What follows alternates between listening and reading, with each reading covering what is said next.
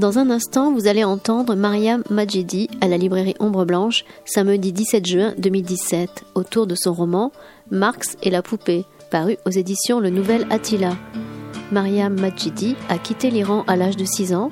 Aujourd'hui, elle vit à Drancy et enseigne le français à des mineurs étrangers isolés. Marx et la poupée est son premier roman.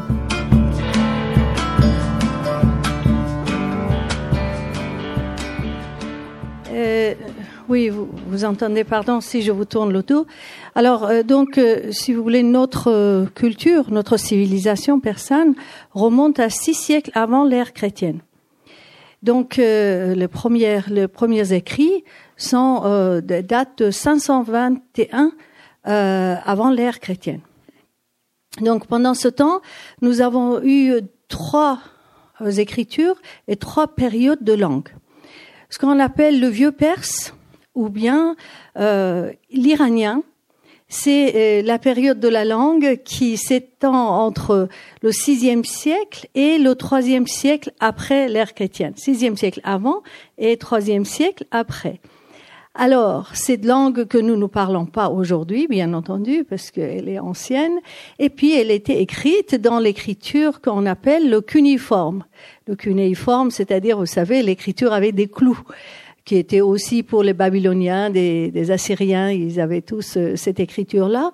Et donc, euh, les, les documents qui nous restent, si j'ose dire, de cette époque, ce sont euh, surtout des bas-reliefs et des, des, choses qui sont écrites à Persépolis sur les, euh, comment dire, sur la sur la pierre. Où il y a des tablettes également de, qui permettent aux, aux, savants de déchiffrer et de voir euh, cette cette écriture et cette langue. Et dans cette même écriture, euh, et puis dans un dérivé de cette langue euh, qu'on appelle l'avestique, euh, est écrit le premier livre sacré de la première religion de la Perse, qui est la religion zoroastrienne.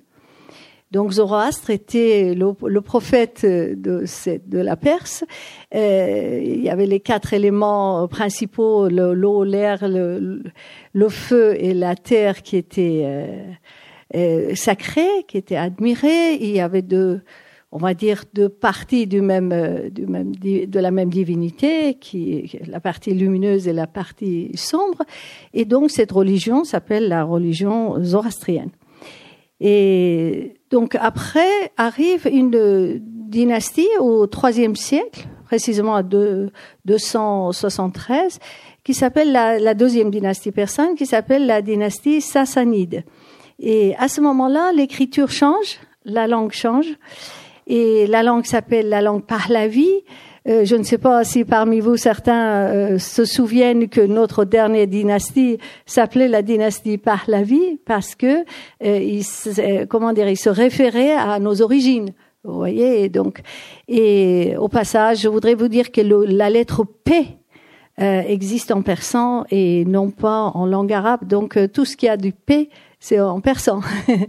Et euh, donc, euh, nos langues, d'ailleurs, toutes les langues que nous possédons en Iran, ce sont les langues indo-européennes et non pas sémitiques comme la langue arabe, le, le syriaque, l'hébreu, etc. Donc, cette période par la vie euh, dure entre le deuxième siècle et le septième siècle. Pendant ce temps, il y a une autre langue et une autre écriture. Cette écriture est un peu comme dirait San Antonio, comme les vermicelles. Vous voyez, elle est, elle est écrite de droite à gauche et de haut en bas, comme ça, en, en horizontal. Et il y a euh, beaucoup de littérature, notamment à Toulouse. Euh, on a 57 volumes de cette littérature qui est au couvent des Dominicains. Bon, nous avons le pertisan qui est spécialiste de cette langue et donc euh, qui sait les déchiffrer. Mais c'est une littérature et une langue très riche, une littérature très riche. Et puis après arrive, euh, on va dire, arrive l'islam. Hein. Le, le, pays euh, où le prophète est né et euh, a, a, eu ses révélations est juste à côté de l'Iran, quoi. Voilà, l'Iran est le premier pays islamisé, et donc ils arrivent avec la religion euh, qu'il propose, qui est assez rapidement adopté et adapté. et, et, donc après, il y a la langue et l'écriture.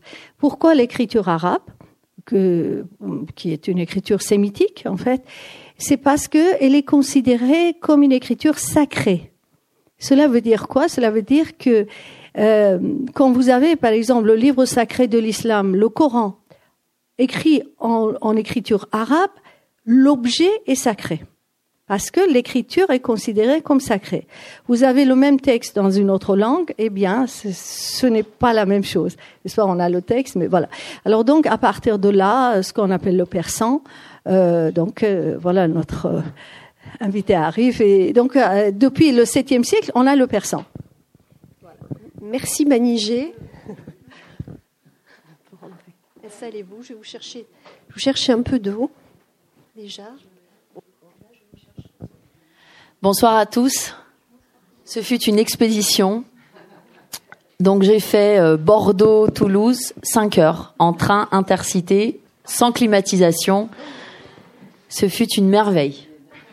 Je suis très heureuse du coup d'être arrivée. Et nous très heureux de vous recevoir ce soir parce que c'est d'abord une première. Euh, Mariam, c'est la première fois que vous venez à la librairie Ombre Blanche pour votre premier roman, qui a été couronné du prix Goncourt du premier roman. Donc, euh, Mariam, merci, merci d'être, merci à vous, merci d'être euh, venu parmi nous. Merci à tous d'être euh, restés. Merci Lucas, vraiment, pour euh, ce concert complètement improvisé. Et merci Manigé de d'avoir euh, pu euh, un peu nous instruire sur la langue, l'histoire de la langue. Merci vraiment. Bien, Mariam Manigé, on va peut-être, je vais peut-être moi très vite résumer votre roman. On viendra après sur le terme roman, sur votre roman. C'est donc l'histoire commence dans le ventre d'une mère à Téhéran. Donc c'est le bébé qui, qui va parler. Euh, cette petite, ça se passe dans les années 4, la naissance de cette petite fille se situe dans les années 1980, pendant la Révolution. Euh, cette petite fille a deux, ses parents sont des militants communistes sous le pouvoir de Khomeini et qui sont de vrais militants et qui vont combattre euh, ardemment jusqu'à ce que le père soit exilé et il part à Paris pour sauver en gros sa peau. L'héroïne du roman, euh, avec sa maman, le rejoint en, six ans après. Cette petite fille a donc six ans. Et là commence euh, l'apprentissage d'une nouvelle vie, d'une nouvelle langue, euh, des confrontations, des réconciliations. Et en fait, Mariam, cette petite fille, c'est vous. Oui. Voilà. Donc, juste, juste là, j'aimerais vraiment vous, laisser la parole parce que je trouve que vous nous offrez, alors euh, ça pourrait être un récit, mais le terme de roman est vraiment beaucoup plus approprié, parce que vous nous amenez euh, à la croisée, vous nous offrez, à travers ce livre, à la croisée de deux matériaux, un matériau de qui est votre expérience personnelle, votre sensibilité, et l'autre matériau, c'est la littérature. Et ce livre est, vraiment au croisement. Alors, j'aimerais que vous m'en disiez deux mots parce que, effectivement, quand je parle de matériaux littéraires, on retrouve du récit, de la poésie, le conte. Donc, pouvez-vous nous en parler un petit peu? Euh, Oui, alors Marx et la poupée est un roman qui est euh, vraiment basé sur ce que j'appelle des ruptures il y a, y a des ruptures euh, spatio-temporelles, donc la ligne chronologique est totalement brisée. On n'a pas du tout une, une chronologie euh, de ma naissance et puis l'arrivée et puis ensuite euh, l'âge adulte, pas du tout. Il y a que des, enfin c'est vraiment euh, fondé sur des allers-retours entre le, le, passé et le présent. Euh, des ruptures aussi d'espace puisque on est en France, on est en Iran, on est à un moment donné aussi à, en Chine, à Istanbul, voilà. Donc ce sont des, des, des villes dans lesquelles j'ai été amenée à, à vivre. Et, euh, et, surtout, je pense que les, les, ruptures les plus importantes sont les ruptures effectivement de, de genre, puisqu'il y, il y a différents genres littéraires, et je ne pouvais pas en choisir qu'un seul. Euh, pourquoi? Parce que les ruptures de genre, les ruptures de style correspondent à des ruptures de vie. Et pour moi, ça, cette euh, ce, cette forme que j'ai que j'ai choisie, ce style que j'ai essayé de d'explorer euh, représentait pour moi témoigner de de l'identité de l'exilé qui n'est qui n'est pas une identité unique, linéaire, stable, cohérente, mais qui est justement faite d'un foisonnement, euh, d'une mosaïque, d'une identité, euh, voilà ce que j'appelle identité plurielle, et euh, et donc c'est ce que j'ai voulu montrer. Oui, mais quand je parlais de, de matériaux personnels, c'était c'était c'était justement sur cette sensibilité profonde que vous mettez dans l'écriture de ces, on va dire, trois styles, à savoir que le conte, tout, en fait, c'est le problème de votre de votre mémoire et de ce que vous nous donnez à entendre de votre mémoire et de ceux de vos souvenirs d'enfant, en Téhéran notamment. Ensuite de cette confrontation très petite fille, quand même, vous aviez six ans à Paris quand vous refusez justement l'apprentissage du français dans un premier temps, et puis ensuite vous, vous allez l'acquérir d'une manière euh, profonde et grandiose, pour ensuite oublier votre langue maternelle qui est le persan, et au final, euh, on assiste à une très grande réconciliation entre ces deux langues, le français et le persan. Et, et je trouve que vraiment, avec, ces, avec cette sensibilité profonde que peut avoir un enfant d'ailleurs, donc d'où d'ailleurs peut-être votre choix du conte, parce que vous le verrez en, si vous lisez le livre, euh, Mariam entame plusieurs euh, sous-chapitres sur Il était une fois, qui est quand même toujours les démarrages d'un conte, et là vous l'appliquez très souvent, paradoxe, ça pourrait paraître paradoxe, mais pas, sur des récits purs de votre propre expérience de vie. Oui, parce que tout est raconté du point de vue de la petite fille, de la petite Mariam. C'est-à-dire que je voulais pas du tout faire un roman euh, vu et vécu à travers les yeux de l'adulte que je suis euh, aujourd'hui. En même temps, je suis pas sûre d'être adulte. Hein, franchement, la question se pose. Il y a un journaliste qui m'a demandé, il m'a dit, mais c'est difficile de, de, de raconter les choses du point de vue de l'enfant. Je lui dis, ben non, pas du tout en ce qui me concerne ce serait l'inverse qui serait difficile pour moi. Donc, le Il était une fois, c'est le monde de l'enfance, c'est la poupée qui est dans le titre. Hein, Marc, c'est la poupée, c'est c'est euh, c'est ça. Mais je crois que j'ai pas très bien compris la question. je suis désolée. C'est non, non, vous avez répondu d'une certaine manière. Moi, je quand vous dites que vous êtes resté une enfant. Euh, je, ne pense pas tout à fait. Je pense que le, le recul, euh, non, non, mais c'est pas du tout. je pense que pour écrire un livre comme ça, il faut avoir, ça veut pas maturité. dire euh, maturité, c'est un bien grand mot aussi, c'est faire ce petit pas de côté dans le monde adulte pour pouvoir écrire autant de belles choses, même sur sa propre enfance. Oui, mais en fait, euh, bon, c'est, c'est, ça reste tout de même un roman. Hein, ça, je tiens quand même à le dire. C'est-à-dire que c'est pas, euh, c'est pas un roman. Euh, comment on dit là Je déteste ce mot thérapeutique. Hein voilà, c'est-à-dire que les histoires de thérapie, tout ça, je les ai faites avant j'ai été bien, tranquille, apaisée. J'avais vécu six ans à l'étranger. J'arrivais à la fin aussi de cette vie à l'étranger et euh, j'avais appris des choses sur moi et c'est à ce moment-là que j'ai pu l'écrire. Donc euh, oui, un pas de côté, une, une, une mise à distance aussi peut-être. Après, ce qui est intéressant, c'est que euh, en fait, il y a trois contes dans ce dans ce roman réellement, enfin trois contes réels, pas seulement dans le titre, mais vraiment, c'est le conte de la famille. Il était une fois un père, une mère, une fille. C'est le conte de la reine qui vit dans le désert. Et c'est le conte du père et de sa fille dans ce champ de blé euh, où euh, la, la, fille retrouve les lettres de son alphabet persan qu'elle avait enterré avant. Ces trois contes, en fait, je les ai écrits en 2004. Voilà. Donc, et en 2004, j'avais pas du tout le projet d'écrire un roman comme Marx et la poupée. Pas du tout. C'est que, à l'issue d'un premier voyage, d'un premier grand retour en Iran, donc en 2003, après 17 ans d'absence, je suis rentrée ensuite parce que je ne voulais plus rentrer en France. C'est-à-dire que j'ai fait un premier voyage à 23 ans en Iran. C'était le grand retour et j'ai plongé vraiment dans l'océan des origines. J'ai complètement perdu la tête et je ne voulais plus du tout rentrer en France. C'est-à-dire que j'ai complètement rejeté la France à ce moment-là en disant mais c'est pas du tout mon pays, ce n'est pas ma patrie, ma patrie c'est l'Iran. J'étais devenue patriotique au plus haut point et euh, ma grand-mère m'a vraiment poussé dans le dans l'avion en me disant mais qu'est-ce que tu racontes? T'es complètement folle. Tu vas le prendre cet avion et tu vas rentrer dans le pays où, dans lequel tu as grandi, parce que c'est ça ton pays.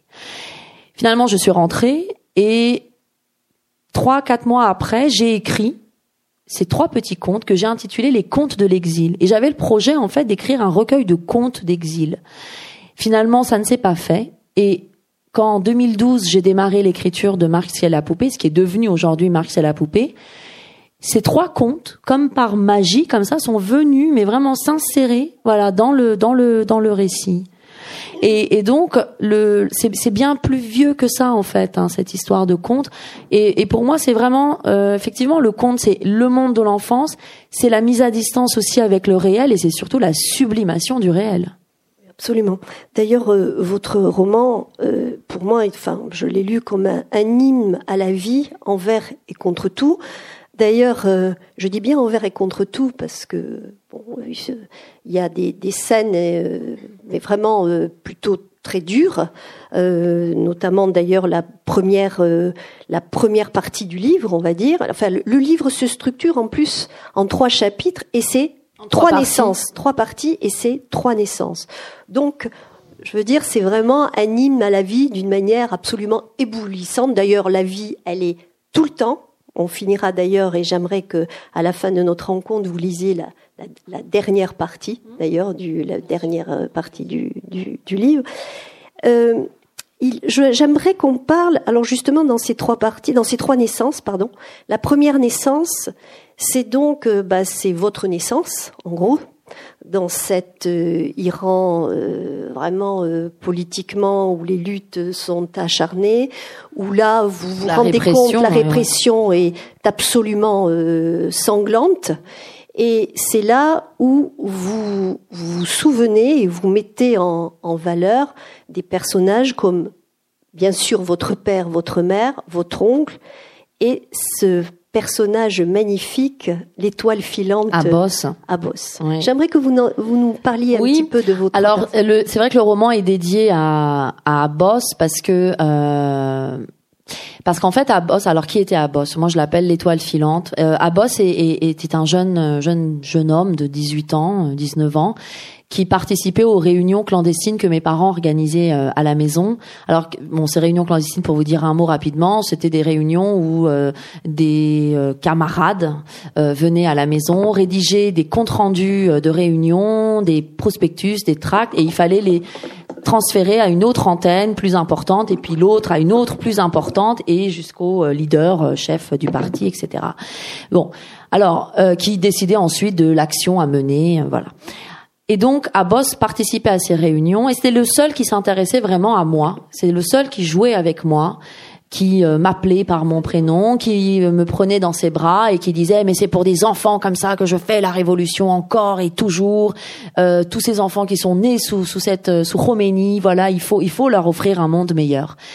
Sauf que Abbas un jour s'est fait attraper et à peine quelques mois après, il a été exécuté euh, en prison à Evin. Et euh, voilà. Donc c'est c'est- pourquoi je le dédie à Abbas parce que c'est- vraiment celui qui qui incarnait pour moi à la fois une une espèce de d'amour de la vie très fort, vraiment un amour très fort, euh, très intense pour la vie, pour la lutte, pour l'amélioration du monde et euh, et avec une, une une intransigeance aussi dans dans dans dans ce qu'il jugeait lui juste et parce que parce qu'il était du côté de la vie et, euh, et j'ai trouvé sa mort d'une injustice incroyable, extrême. Vraiment, je j'étais toute petite, mais je, je me souviens du choc que ça m'a fait quand quand quand je l'ai appris. Et euh, et je je me disais que c'était pas possible de l'oublier, qu'on pouvait pas oublier des des, Il des ne fallait personnes. peut-être pas l'oublier. Oui, qu'il ne fallait pas l'oublier, qu'il qu'il fallait le garder en mémoire. Et donc j'ai voilà, il y a un chapitre qui s'intitule La bosse et, et le livre lui est dédié. Oui. Donc ça, c'était, c'est la, on va dire votre première naissance. On, on va aller un petit peu vite parce que bon, je, je souhaite que vous lisiez le livre parce que c'est vraiment une pure merveille. Mais la seconde naissance, par contre, c'est votre arrivée à Paris. Très difficile au début. Ah oui. Euh, bon, vous, vous allez en parler un petit 15 peu. voilà, mètres 15 carrés. mètres carrés. euh, avec votre père, il y a une scène absolument magnifique des croissants. euh, qui, qui le père donc de Mariam, qui était déjà à Paris depuis quelque temps, à l'arrivée de sa femme et de sa petite fille, euh, leur offre des croissants qu'elle rejette absolument euh, euh, voulant vous surtout un petit un vrai déjeuner petit déjeuner iranien. iranien qui est d'ailleurs euh, ça me donne Bah, c'est du lavoche, c'est un pain iranien très fin avec euh, du de la feta, du thé noir sucré, euh, quelques fruits, voilà. Tout simplement. de- donc euh, c'est votre première alors donc au début fermeture totale vous refusez de Oui. Alors, ce qui est intéressant, excusez-moi de vous interrompre, c'est que mon père, en fait, a été victime de l'assimilation. C'est vraiment, euh, il voulait devenir un bon petit Français. Et euh, lui, qui ne buvait jamais de vin euh, de sa vie, s'est mis à boire du vin, à manger des croissants au, le, petit déjeuner, euh, à acheter du camembert. euh, ma mère, c'était, c'était oh, des crises de nerfs pas possibles parce qu'elle disait que ce truc-là, ça puait dans le frigo, que même quand on jetait le camembert, l'odeur restait encore des semaines. Et donc, mon père a vraiment voulu très vite euh, porter un vêtement, un vêtement français euh, qui, qui ne lui allait pas, qui ne lui allait mais pas du tout. Et, euh, et il voulait nous le faire porter aussi. Et donc euh, nous, euh, femmes fortes de personnalité, on a refusé au départ. Et petit à petit, oui, les choses ont, puis ont il a évolué. voulu et puis il a voulu absolument que vous appreniez cette langue euh, le français donc Oui, Et- mais c'était paradoxal. et, et c'était voilà Parce exactement. qu'il voulait, il voulait à tout prix que j'apprenne le français. Moi, je l'apprenais, hein, en fait. J'ai jamais refusé d'apprendre le français. Bien au contraire, je l'apprenais, mais j'ai mis du temps à parler, c'est-à-dire à exprimer. Euh, à m'exprimer en français.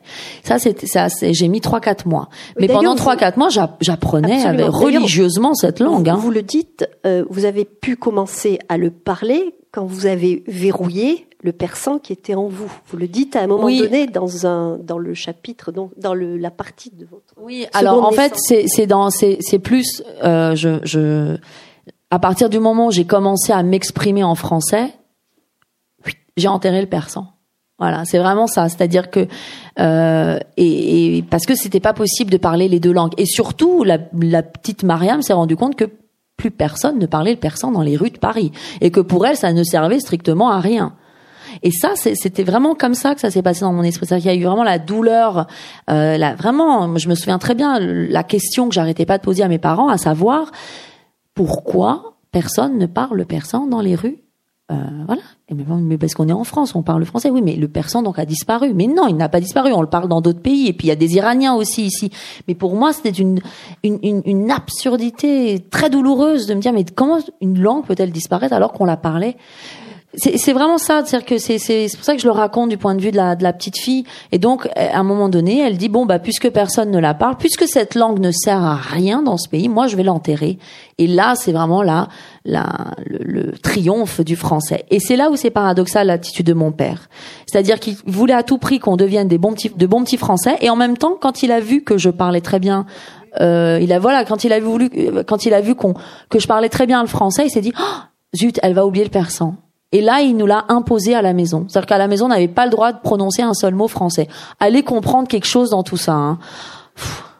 Heureusement que le temps passe, qu'on- voilà, parce que c'était vraiment très compliqué. Et donc moi je disais, ben non, tu, tu, tu voulais que je parle français, pourquoi maintenant j'ai plus le droit? Ben non, à la maison c'est le persan et c'est comme ça. Et heureusement, heureusement parce que oui. sinon j'aurais, je pense, je pense perdu ma langue Il y a maternelle. peut-être euh, un personnage, votre mère, dont on entend très peu la voix euh, à travers votre livre.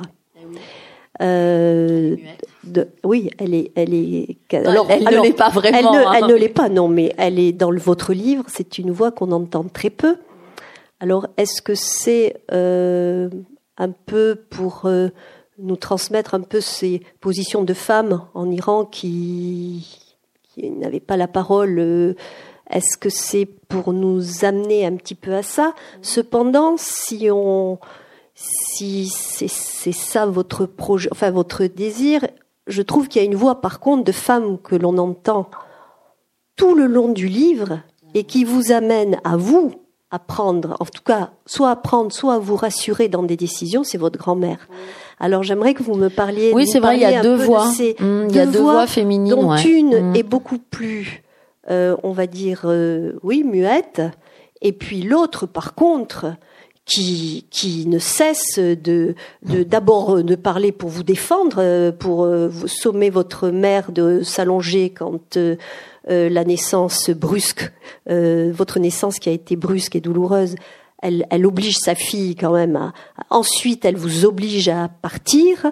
Et quand vous revenez et que vous voulez rester euh, en Iran le premier voyage elle vous somme de repartir au nom d'une liberté donc je pense que ces deux voix, j'aimerais bien que vous nous en parliez de femmes. Euh, parce il faut, ouais, mais il faut un peu nuancer parce que ma mère, euh, c'est vrai qu'elle, bon, elle est, euh, c'est, une, c'est une opposante aussi euh, acharnée. Hein, elle, elle est enceinte de moi, donc de sept mois, je suis dans son ventre. Elle, elle va manifester, elle va, elle, va lever son poing. Euh, et, et voilà, et, et, rejoindre la foule euh, des étudiants qui manifestaient à ce moment-là. Donc, euh, ce n'est pas parce qu'elle ne parle pas qu'elle n'agit pas. Hein, ce n'est pas parce qu'elle ne parle pas qu'elle est bridée, qu'on l'empêche euh, d'agir. D'ailleurs, son, son, frère aîné, le, le, roman commence comme ça. Le frère aîné lui flanque une gifle. Elle ne dit rien, mais elle va manifester. Voilà. Donc, euh, et, euh, et la grand-mère, euh, au moment, euh, c'est vrai que la grand-mère c'est un fil, euh, c'est c'est le fil d'Ariane. C'est ce qui me permet moi de ne jamais oublier d'où je viens. C'est pour ça qu'elle apparaît de manière un peu comme ça fantomatique à Paris, dans un square, chez moi, dans mon appartement, pour me rappeler ce que je suis quelque part, de ne pas oublier d'où je viens, de ne pas oublier que je suis aussi une survivante, que j'ai vécu tout ça avant et que euh, et que voilà, je dois continuer à, à rester debout. Donc euh, et, et euh, au moment où je, je, je ne veux plus rentrer en France en 2003 j'ai ma mère au téléphone qui me dit quelque chose de très fort, qui me dit mais tu veux rester dans un pays où parce que tu as un vagin, tu es considéré comme une merde. Donc elle a, elle là, elle, dit quelque chose aussi de, de, de je trouve qu'elle s'affirme et qu'elle dit quelque chose de très fort. Donc c'est vrai, mais c'est vrai que si on regarde de manière globale, la, la, la mère en fait arrête réellement de parler à Paris parce qu'elle est prise dans une nostalgie d'exilé très très caractéristique de l'exilé, à savoir l'hypothétique retour un jour, le rêve en tout cas d'un retour au pays. Et c'est ça qui l'empêche d'être euh, d'être présente en France, à Paris, d'être éveillée, réveillée, je ne sais pas comment appeler ça. Je, la petite fille dit je voudrais animer ma mère, je voudrais lui mettre des couleurs sur le visage, qu'elle se qu'elle qu'elle qu'elle soit vivante. Et, et c'est c'est ça en fait, c'est vraiment le le oui, le, trou noir de l'exil d'un coup, de la nostalgie du pays qui s'ouvre à elle. Il y a d'ailleurs de très beaux passages où vous avez honte de votre mère quand elle fait une faute de français. Euh, et puis de très beaux passages euh, quand Marianne décrit, dépeint euh, le personnage de sa mère ou des exilés qui, au lieu de répondre, sourit parce qu'il ne comprend pas vraiment euh, ce dont on parle. Et il y a ce sourire. Et je trouve que votre livre est, plus qu'intéressant émouvant et presque universel parce que effectivement on reconnaît là euh, bon euh, tous les exilés les, migrants qui viennent et qui se et qui essayent de se réfugier derrière des sourires parce qu'ils ne comprennent pas, parce qu'ils ont aussi peur, euh, est-ce que vous avez écrit ce livre dans ce sens-là, Mariam, aussi, de, ah, de, de, comment dire, de, de, de, créer comme une lecture universelle de ce que peut être ce que peuvent être une situation de gens. Euh, Alors, je ne sais pas si j'ai voulu créer, euh, si je me suis dit, je voudrais écrire pour tous les autres, pour tous ceux qui ont été exilés un jour dans leur vie. Pour, surtout pour votre femme. Oui, moi j'ai juste voulu raconter l'exil du point de vue d'un enfant. Voilà, l'enfant que j'ai que j'ai été. Après, euh, que d'autres que, que d'autres personnes euh, puisse arrive à s'identifier ou qu'il y ait une résonance de ce de cet exil, de cette histoire euh, chez d'autres, très bien. Je suis toujours très euh, très touchée, très surprise même parce que Figurez-vous que quand je fais des rencontres en librairie ou quand je vais dans des festivals en Bretagne ou dans, le Pays Basque, des lecteurs viennent me voir en disant mais cette lutte des langues, c'est aussi la nôtre. Ah Nous avons été aussi victimes de l'assimilation euh, du français conquérant qui devait être la seule langue légitime dans ce pays. Moi, j'étais très surpris. Je vais pas du tout penser à ces histoires-là en l'écrivant. Euh, de même que euh, quand je rencontre des, des, des, des personnes effectivement qui ont une double culture et qui viennent me dire en disant bah voilà moi je j'ai vécu ça effectivement, ça m'a touché, ça a résonné en moi. C'est extrêmement, euh, moi je, je trouve c'est une très belle reconnaissance en tant qu'auteur. Après, je, je, je n'étais pas forcément dans ce dans un objectif comme ça de me dire tiens je vais faire en sorte que d'autres puissent s'identifier. Moi j'ai juste écrit des choses qui me semblaient nécessaires d'être dites à ce moment-là. Voilà. Bien, donc euh, après cette seconde naissance, on arrive donc à la troisième naissance, qui est la réconciliation entre deux, votre langue maternelle et le français. Et puis on vous, on vous, vous perçoit quand même, parce que vous grandissez pendant le roman et vous devenez une femme très forte, très joueuse, notamment avec euh, ce qu'on peut appeler l'orientalisme dans des soirées auprès de, de jeunes gens occidentaux qui pourraient avoir le regard que certains occidentaux auront sur, euh, sur euh, l'art et la culture persane. Et là, vous faites des pirouettes humoristiques incroyables. Vous pouvez peut-être nous en parler un petit peu. Oui, alors c'est pas forcément très drôle, hein, tout de même cette histoire de, de Khayyam, parce que pas très drôle, mais vous en jouez quand même, euh, vous, pas mal. je, je, alors, je me tourne en dérision. Oui, je me tourne. Alors, j'en joue parce que. D'où en séduction. J'amuse la galerie, en fait. J'amuse la galerie. C'est, euh, c'est. Euh, c'est un peu humiliant quand même la position dans laquelle je me mets. Alors je dis que les, je me moque des orientalistes, je me moque autant de moi-même. Parce que qu'est-ce que je fais au final? On voit en moi une espèce d'oriental comme ça, fabriqué de toutes pièces à travers un des, des, des, clichés, des stéréotypes, des bon. Alors je, je vois ça dans le regard de l'autre, j'y réponds, je dis tiens, tu veux manger ça? Bah tiens, je te donne à manger ça marche à tous les coups, ils sont tous sous le charme, n'importe quoi, ils ont rien compris au poème, moi non plus en plus parce que je des fois je me trompe dans les vers, je raconte n'importe quoi, mais ça n'a aucun intérêt, ça n'a aucune importance, ça marche de toute façon. Et ensuite, euh, je, je, je, me, je me perds là-dedans, en fait. C'est-à-dire que je, je nourris un cliché, ce qui voudrait dire que mon identité est, un cliché aussi, et, est, fondé que sur des stéréotypes et des, et des attentes venant de l'autre. Ça, il y a un moment donné, il, était vraiment temps que j'arrête ça parce que je me perdais complètement et je me trouvais ridicule en fait en le faisant. Donc, euh, et en plus, j'avais l'impression de pas rendre du tout honneur à mon à mon poète préféré, Omar Khayyam. J'avais vraiment l'impression de lui dire bon bah Omar, je suis un peu désolé, mais je je t'utilise à des fins de séduction massive complètement ridicule, alors que euh, voilà, ta poésie quand même mérite euh, mieux que ça. Donc c'est vrai que là, je, je, je, oui, les travers, de, les dangers de l'orientalisme, de l'exotisme, j'y ai franchement, oui, clairement répondu. J'ai nourri ces clichés-là et c'était nécessaire aussi de, de l'écrire parce que je crois que c'est aussi il y a, y a, différents écueils. Il y a, y a l'écueil communautariste, il y a l'écueil euh, de l'assimilation, il y a et puis il y a l'écueil euh, de l'intégration, et puis il y a l'écueil de de euh, de ça, de d'amuser euh, la galerie en, en, en, offrant comme ça de l'exotisme. En veux-tu, en voilà. Hein, c'est d'ailleurs sur le, le côté intégration absolument que vous quand, vous êtes, c'est clean, je crois, l'association, les clean. Classe d'intégration du non francophone. Oui. Alors c'est un chapitre qui s'intitule la laverie. Non, c'est vrai, parce que j'ai vraiment eu l'impression qu'on m'a mis dans une machine à laver en arrivant euh, en classe primaire euh, dans cette école parisienne et qu'on a lavé en moi tout ce qu'il pouvait y avoir d'iranienne, vraiment, mais tout quoi, tout ce qui pouvait avoir un trait à l'Iran était complètement effacé. Donc c'est pour ça que je, je, je, fais un jeu de mots entre la clean classe d'intégration du non francophone et clean en anglais, nettoyer, euh, laver, euh, voilà, pour pour euh, comme ça bien bien nettoyer les choses et dire ensuite ben voilà, tu es maintenant, maintenant tu tu peux devenir un vrai Français, voilà, une vraie Française. Tâche d'être à la hauteur. C'est-à-dire que là, on est vraiment dans l'assimilation la plus, la plus totale, à savoir, j'accepte, je t'accueille à la condition que tu sois comme moi. Quel drôle d'accueil. Et, je crois qu'on oublie une chose très importante, c'est que l'accueil, c'est justement l'accueil de, de l'autre. Mais l'autre, ça veut, c'est les deux sens. C'est vraiment ça qui est très intéressant dans ce mot. C'est celui qu'on invite, qu'on reçoit, qu'on accueille, et celui qui accueille finalement, c'est c'est là où c'est intéressant aussi de réfléchir sur cette double dimension. Moi, j'ai eu l'impression que on, on, on, m'accueillait, mais que finalement, c'était pas du tout réciproque. On ne voulait pas du tout accueillir l'ailleurs qui existait en moi. On avait cherché à l'effacer.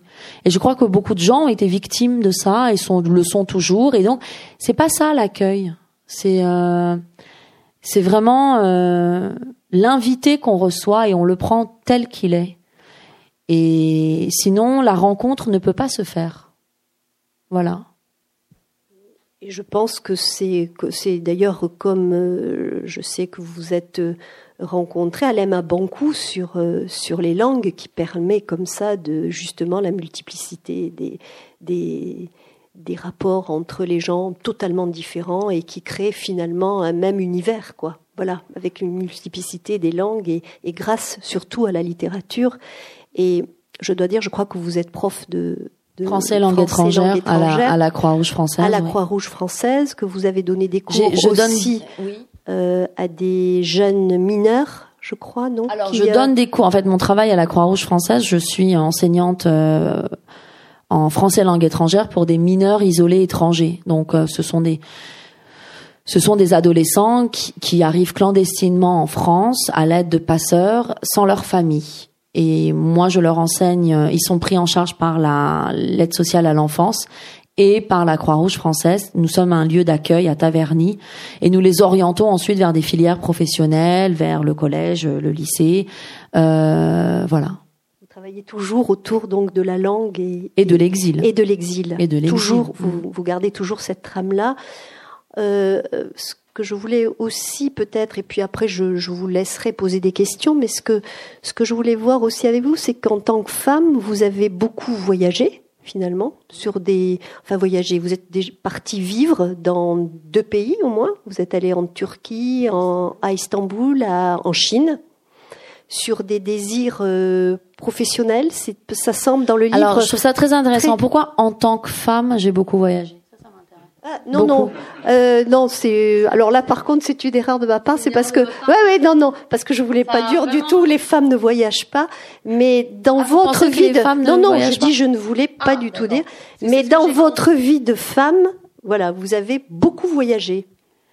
Oui, dans ma sur Des décisions, sur des décisions très. Euh, euh, qui semblent très, euh, comment dire, euh, le passage quand vous décidez de rester, par exemple, vivre, c'est en Chine je crois, c'est quasiment du, du jour au lendemain, quoi. Vous. Enfin, c'est dans le livre. De, de, de, c'est des paris comme ça. On parie avec la vie. On dit bah tiens. Et là, si je prenais pas mon avion, tiens, qu'est-ce qui se passerait? Ben voilà. C'est pas, pas très compliqué. comme ça que hein. vous l'abordez, vous. Oui, oui, c'est pas, c'est pas quelque chose de très, difficile. Hein. Il, il suffit juste de ne pas prendre son avion oui, non, ce que je veux dire, c'est qu'effectivement, et on voit ce qui se passe. C'est pas très compliqué, mais je ne crois pas que tout le monde, euh, voilà, euh, bah oui, mais mais tout comme moi, je, ne, je ne pourrais jamais euh, me dire que je reste dans une seule ville dans laquelle je suis née, j'ai grandi, et puis j'aurais, je serais jamais allé voir ailleurs. Ça, c'est par exemple, moi, j'en suis incapable. Beaucoup de gens vivent comme ça. Moi, j'en suis incapable. De même qu'il y a beaucoup de femmes, beaucoup d'hommes qui qui sont qui mènent une vie de de de, de voyageurs, d'expatriés, euh, de de nomades toute leur vie durant. Et pour eux, ça, c'est facile. C'est comme ça qu'ils ont envie de vivre. C'est l'inverse qui serait qui serait compliqué. Donc oui, sur euh, sur euh, sur un coup de cœur et un coup de tête, je j'ai pas voulu reprendre cet avion euh, qui devait m'amener à Paris parce que parce que j'en, je, je m'ennuyais à Paris. J'en avais un peu assez de cette ville. Ça faisait longtemps que j'y étais. J'avais en plus un poste très confortable dans un lycée en tant que prof de lettres et de théâtre, tout ça c'était très bien. Je prenais la ligne 5, République, Bobigny, Pablo Picasso, Bobigny, Pablo Picasso, République, et je me suis rendu compte que j'enseignais dans le lycée où j'avais fait mes études.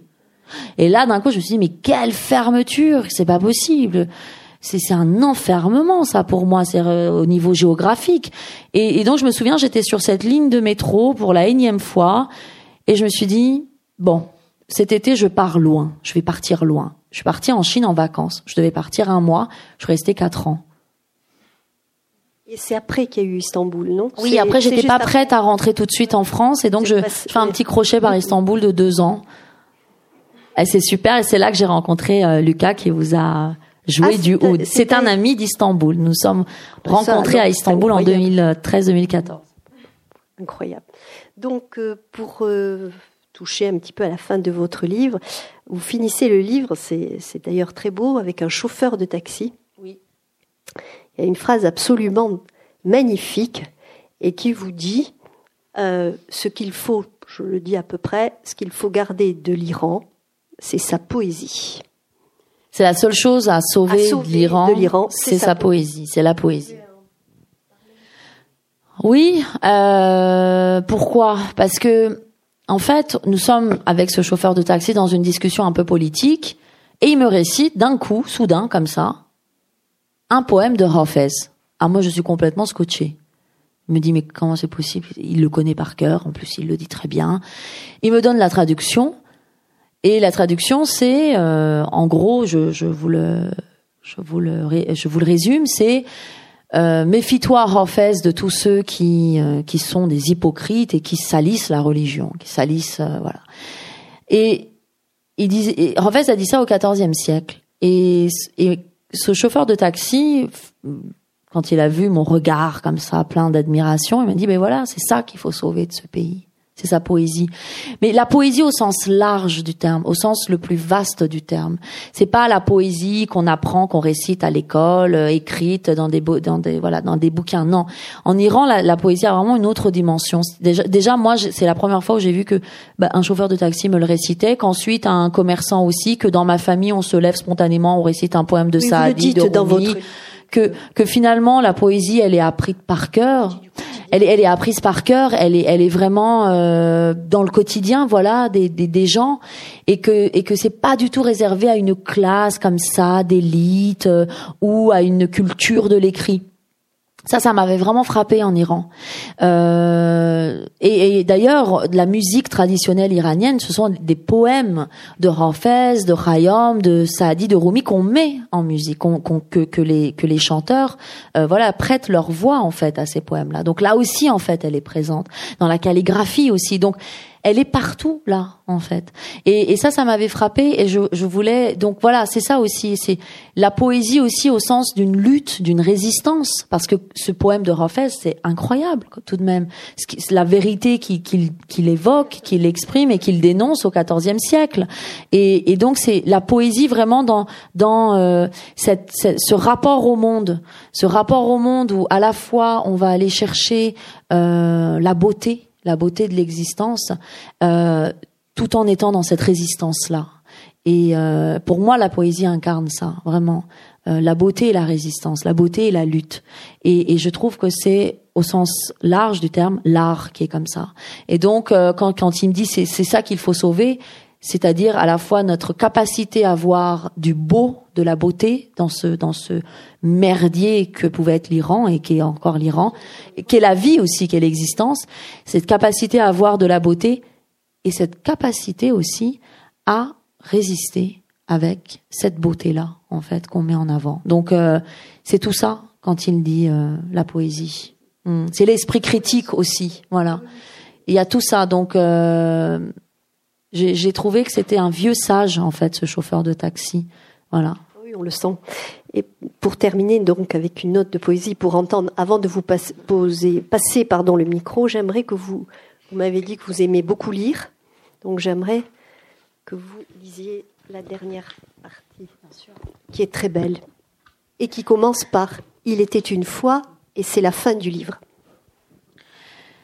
Il était une fois un mot sans cesse répété, étalé sur la surface de la terre, noyé au fond des yeux, glissant lentement sur la peau, rythmé par les battements du cœur.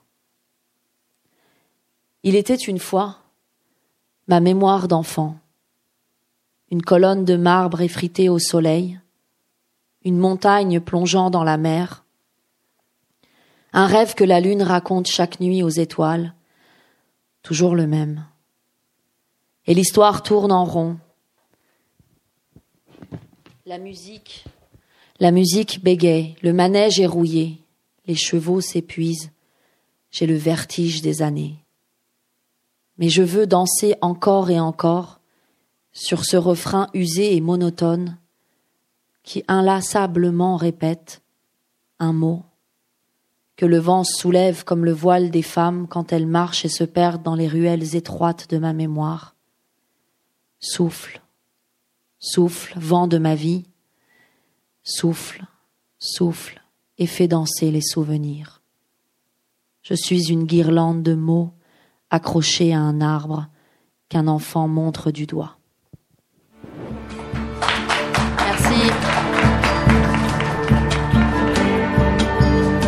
Venez d'écouter Mariam Majidi à la librairie Ombre Blanche samedi 17 juin 2017 autour de la parution de son premier roman Marx et la poupée aux éditions Le Nouvel Attila.